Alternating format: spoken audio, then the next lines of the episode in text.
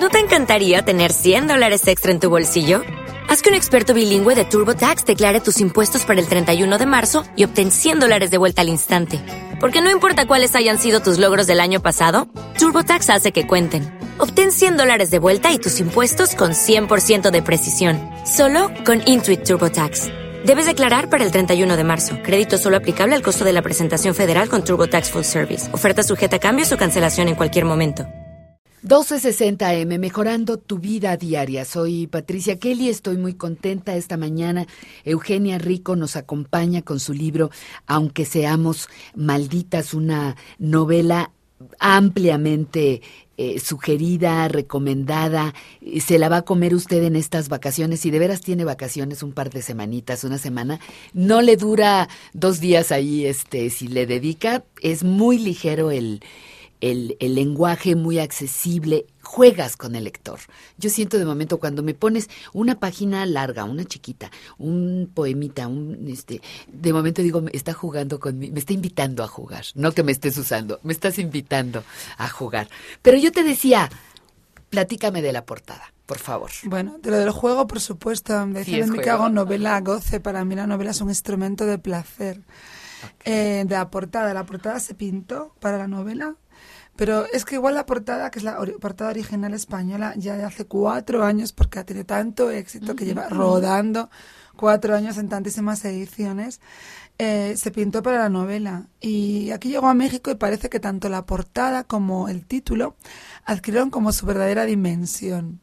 Yo no sé si es porque yo, yo ya conocía México, había estado bastante tiempo en México.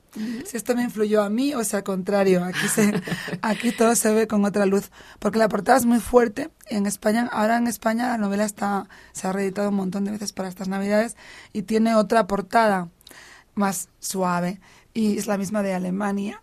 Y aquí esta portada no gusta nada. ¿Y porque esta portada que lleva que esas maltas es muy fuerte? Y pues es, una portada fuerte. muy mexicana. Eh, sí, yo te iba a decir es que... mexicana, mexicana. Sí, sí, sí, es la pintura, son los colores de mis pintores, ¿no? De mis pintoras sí, mexicanas. Sí. Y, y me, me, encanta porque están, estamos todas aquí. Sí, claro, tienes todo, está. La que fuma, la que llora, la golpeada, la sensual, la hoguera, eh, el ángel demonio, el que escribe. la que escribe, este, no sí, sé. Le pone unas alas, pero también Ah, son unos dientes. Por eso digo ángel Sí. demonio. Las este, flores, el Por suerte le puso ahí una florecita para suavizar. No, porque también en un paraíso también hay También sexo, también hay sensualidad. Sensualidad, sí, aquí está el, el cuerpo marcado, pero hay algo que también te habla de dolor, de transición, ¿no? De, de, bueno, pero ahora, déjame hacerte una segunda pregunta. Y estas las puse yo, Ah, porque los cabellos eran azules, yo los puse rojos como las llamas. Las llamas las puse yo misma. ¿Y el, el, el autor quién es? Arcaís del Río ¿Quién es? Es un amigo de mi editor, De tu editor. de mi primer editor, de mi primer editor, porque ahora tengo un montón de editores. Ajá, muy bien. Pero eh, es un, un amigo, ¿ya lo conocías? ¿Ya te conocía? No. No, no, él- ¿Leyó la novela? Sí, leyó la novela, esta Y- novela, y nació esta el- novela, el este grabado. cuadro representa la novela en un cuadro. Ok, Se perfecto. pintó para la novela. Fíjate que antes que este, a mí se me antoja, se me antoja la portada para un, para enmarcar. Sí, sí, bueno, podría podría ser así y enmarcarlo. Oye, fíjate que el día que te estoy haciendo la entrevista, hace esa semana inauguraron el martes de la semana pasada. Digo de esta semana. Inauguraron un museo del escritor. Ah, Según me dicen es el primero en Latinoamérica. y casi del mundo. Y no, sí, y parece ser que del mundo, porque hay casas de escritores. La casa de Hemingway, la casa de Proust, la casa de quien tú quieras. Pero aquí se inauguró el Museo del Escritor, con el objetivo de rescatar un poco el mundo del escritor. ¿Qué habría en el piso dedicado a Eugenia Rico? ¿Qué te gustaría que hubiera? que me gustaría que hubiera. De tu cotidiano, de tu escribir, de tu vida. Ah, qué pregunta tan buena y tan difícil. Te voy a decir, yo tengo un ciclo dedicado a los cuatro elementos. Este es fuego, aunque seamos malditas. Pues en la habitación de Eugenia Rico tiene que haber una vela encendida, tiene que haber agua, tiene que haber los cuatro elementos, tiene que haber agua fresca, tiene que haber una flor viva, que es la tierra, ¿no? Y tiene que haber un sueño. tiene que haber un sueño, que es el aire, ¿no? Tiene que haber, eh, que me gustaría que hubiera eh, estoy diciendo las cosas que tiene que haber en donde yo escribo. ¿Y qué hay en el lugar donde escribo? ¿Y qué hay en el lugar donde escribo? ¿Cómo es tu lugar? ¿Cómo es mi lugar? Bueno, teniendo en cuenta la nómada que soy, que llevo eh, estando en un país diferente, estaba en Estados Unidos. No, pero para escribir tienes que sentarte y Sí, me tengo que sentar, pero como me siento en diferentes lugares. Bueno, descríbeme el, el, que más te guste o en el que estés más tiempo. No, quizás sea el de España, quizás. No, no, no, no. Yo soy una nómada. Yo para escribir necesito silencio y belleza. Okay. Y, y una y una atmósfera especial. Y si la hay, en realidad puedo escribir en cualquier parte. He escrito mucha parte de mi obra en bibliotecas. El otro día hablaba con Vargas Llosa de eso de la biblioteca del British Museum, de la Biblioteca Americana de Roma, donde he escrito tres novelas. Ahí en la, y en la Villa Medicis, en Roma, que tiene una vista tan increíble. También escribo en mi propia guardilla, esa está ahí rodeada de todos mis libros. Escribo, escribo, mm, yo necesito que haya aire, que haya luz, que haya silencio y que haya una energía especial que solo te lo puedo decir cuando estoy ahí si la hay. Exacto. Que no la hay en todos los lugares. ¿No es la energía que tú misma produces? No, es, no tienes que, que recibirla. Tengo que percibirla, no. Yo también tengo que ver con esa energía. Yo antes escribía siempre de noche, pero ahora no, ahora soy capaz de escribir de día. Entonces, cuando yo escribo, escribo todo el día, me gusta escribir encerrada. Yo he escrito una novela en un monasterio que se llama La, la Muerte Blanca para tener ese, tener ese encierro. Pero mi ideal es escribir completamente encerrada una versión, luego corregirla cada vez es más difícil tener ese encierro tan ideal, ¿no?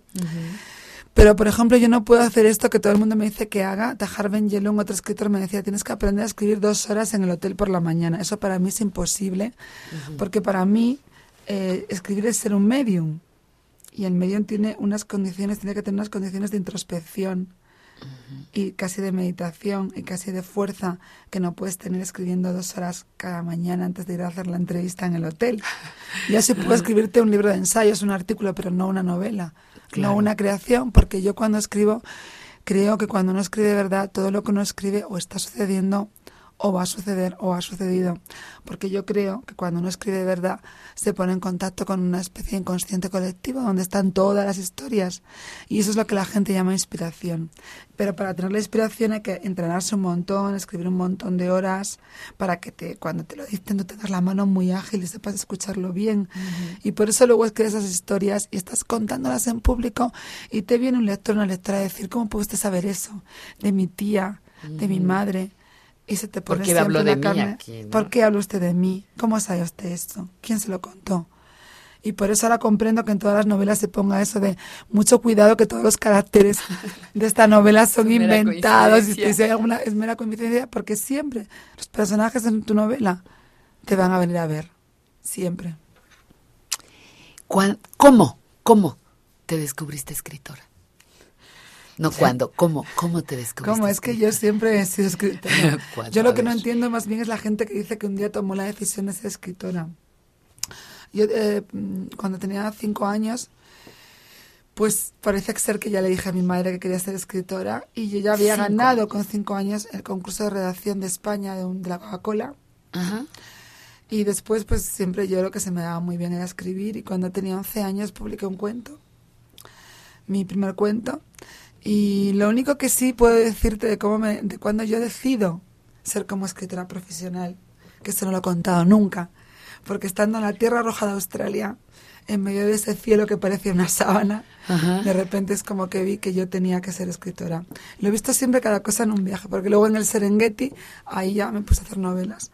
Luego en el Serengeti, que se me, se me apareció una novela, a mí las novelas se me aparecen como La Virgen de Guadalupe. No, a mí se me hace que se te aparecen como espíritus, así cuando dices, lo vi, vi la novela, yo estoy segura que la viste, ¿no? Apareció allí, apareció allí y hace, las novelas buenas se me aparecen.